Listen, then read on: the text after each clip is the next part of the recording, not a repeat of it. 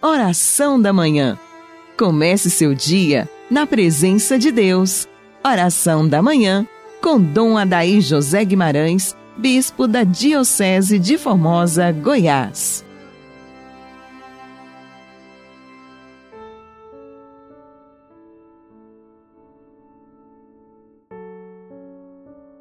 Que as almas dos fiéis defuntos, pela misericórdia de Deus, descansem em paz. Inicio com você, prezado ouvinte, esta manhã de segunda-feira, mês de maio, mês de Nossa Senhora, mês das Mães, em nome do Pai, do Filho e do Espírito Santo, assim seja. Amém. Hoje a Igreja celebra São Filipe e São Tiago Menor apóstolos. Ó Deus, vós nos alegrais cada ano com a festa dos apóstolos São Filipe e São Tiago. Concedei-nos por suas preces participar de tal modo da paixão e ressurreição do vosso Filho, que vejamos eternamente a vossa face.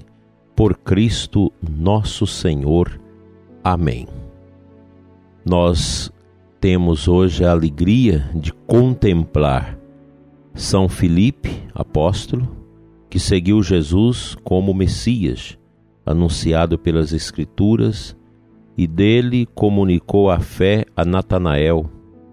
Fez-se porta-voz de alguns gregos que desejavam ver o Mestre. Jesus o convida a reconhecer o Pai, visível no Filho feito homem. Tiago de Alfeu apelidado de, de O Menor, era parente do Senhor e foi chefe da comunidade eclesial de Jerusalém. O Novo Testamento traz uma carta com seu nome. Os dois apóstolos que hoje comemoramos são celebrados numa só festa, porque, segundo uma tradição, as relíquias deles foram colocadas sob o altar da Basílica dos Doze Apóstolos em Roma no dia de sua dedicação, no primeiro de maio do ano de 565. É tão bonito o testemunho dos apóstolos, que foram tão carinhosamente escolhidos pelo Senhor Jesus, trabalhados durante aqueles anos de catequese, tirocínio de Nosso Senhor, que os levou ao conhecimento mais profundo toda a lei do Antigo Testamento e agora a conclusão de tudo isso em Cristo. É muito bonito o caminho que os apóstolos fazem com toda a fraqueza que os acompanhava, como nós também somos fracos. Muitas vezes negando Jesus, muitas vezes carregados de fraqueza, mas eles foram homens importantíssimos, pois são os alicerces da nossa igreja. Cada apóstolo depois foi martirizado e deixou suas tradições, deixou seus ensinamentos, deixou seus testemunhos no coração inicial da igreja. Isso é de uma importância muito grande para todos nós. Esse sentimento de grande amor pelos apóstolos, homens que deram suas vidas pela salvação de tantas pessoas. Os apóstolos são como que as colunas que sustentam a igreja. Pedro, o mais velho, o escolhido para ser o coordenador do colégio inicial dos apóstolos, é tido por nós católicos como o primeiro Papa da Igreja. E o Papa é sempre o sucessor de Pedro, e os bispos, os sucessores dos apóstolos. O povo de Deus precisa sempre rezar pelos seus sacerdotes, sobremaneira pelos seus bispos, que é um sacerdote que cuida da diocese e dos outros sacerdotes.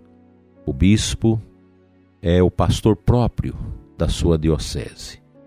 A ele cabe esse trabalho continuado na igreja, que é o trabalho dos apóstolos, de vigiar o rebanho de Deus contra os ataques do lobo, que hoje são muitos, o relativismo, todas essas ideologias, todas essas misérias que deformam a família, que estragam a nossa a educação dos nossos filhos, que azeda cada vez mais os meios de comunicação social para que possam veicular toda uma mentalidade pagã, anticristã, uma mentalidade que vai destruindo, solapando os valores que nós edificamos na nossa sociedade ocidental.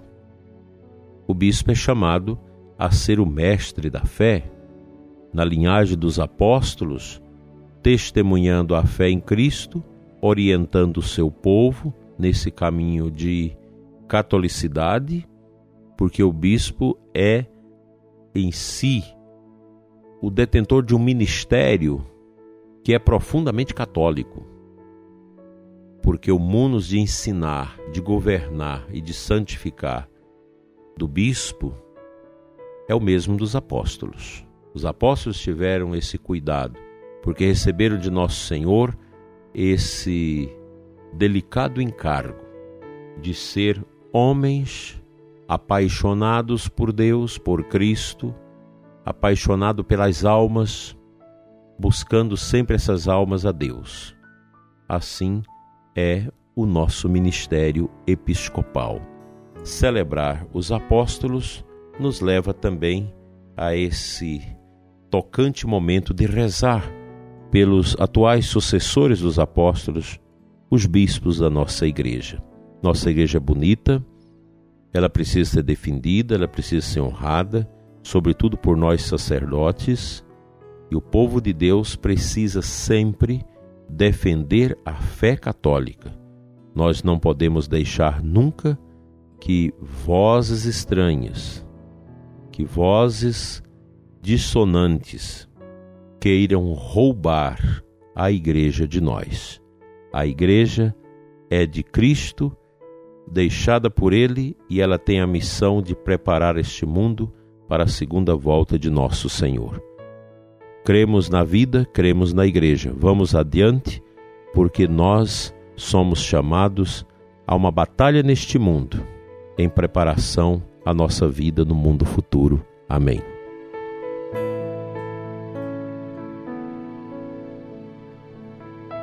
O Evangelho desta segunda-feira na festa dos apóstolos São Filipe e São Tiago Menor é de João 14, 6 a 14.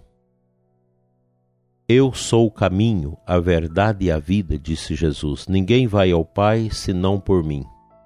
Se vós me conhecesseis, conhecerias também o meu Pai. E desde agora o conheceis e o vistes. É interessante que ao longo do Evangelho nós podemos perceber as definições que nosso Senhor dá de si mesmo. E neste Evangelho de hoje, nosso Senhor se define como caminho.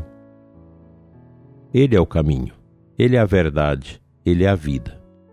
É esse caminho que nós somos chamados a seguir com toda a força do nosso coração, com toda a unção da nossa vida. Nós somos filhos de Deus, chamados e eleitos em Cristo pelo nosso batismo, para seguirmos o caminho da nossa fé. Aliás, no início do cristianismo, a igreja era chamada de o caminho. Nos Atos dos Apóstolos, nós encontramos esses relatos. Quando os apóstolos diziam: Fulano está vindo está no caminho, ou as pessoas diziam: Fulano está no caminho. É esse caminho que é a igreja que se mistura com a profundidade do ressuscitado, porque a igreja é a expressão do corpo místico de Cristo neste mundo, do Cristo ressuscitado, e nós somos os filhos da igreja. Pelo batismo, nós mergulhamos neste mistério encantador que é a igreja. E na igreja nós temos esses caminhos de santificação pelos sacramentos, pela escuta da palavra, pelos sacramentais. que aqui é fundamental a pessoa do sacerdote.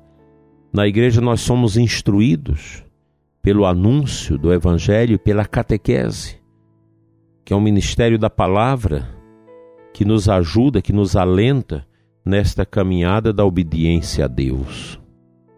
E nós somos conduzidos, regidos pelas riquezas da igreja, pelos pastores da igreja, pelos sucessores dos apóstolos, em comunhão com o sucessor de Pedro, o Papa, para formarmos a igreja una, santa e católica. A igreja que é a nau de Pedro, ou a nau de Cristo conduzida por Pedro, nesses tempos revoltos, a igreja está a caminhar, singrando esses mares. E nós, pelo nosso batismo, formamos esse corpo místico de Cristo. Estamos nele para viver a nossa santidade, a esperança, a fé, a caridade, promovendo o bem, evangelizando, porque os tempos são difíceis, cada vez mais diminui o número dos cristãos e cresce o número dos pagãos, e nós, como batizados, somos chamados também a viver essa dimensão do nosso ministério, dado pelo batismo, de sermos testemunhas, anunciadores do reino que nunca morre. Amém.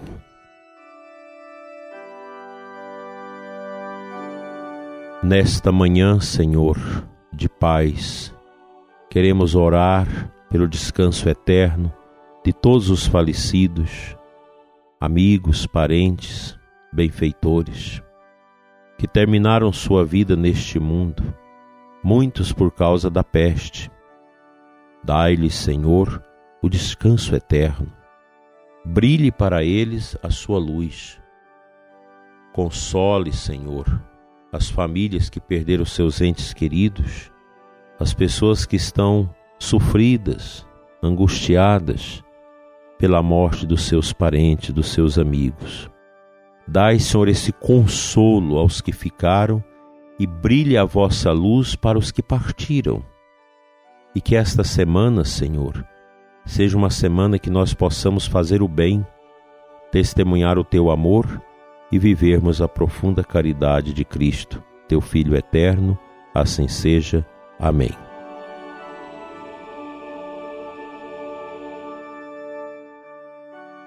Pela intercessão de Nossa Senhora da Consolação, venha sobre você, prezado ouvinte, e sobre a sua família, a bênção de Deus Todo-Poderoso, Pai, Filho e Espírito Santo. Amém. Tenha um dia na luz e amanhã estaremos juntos mais uma vez.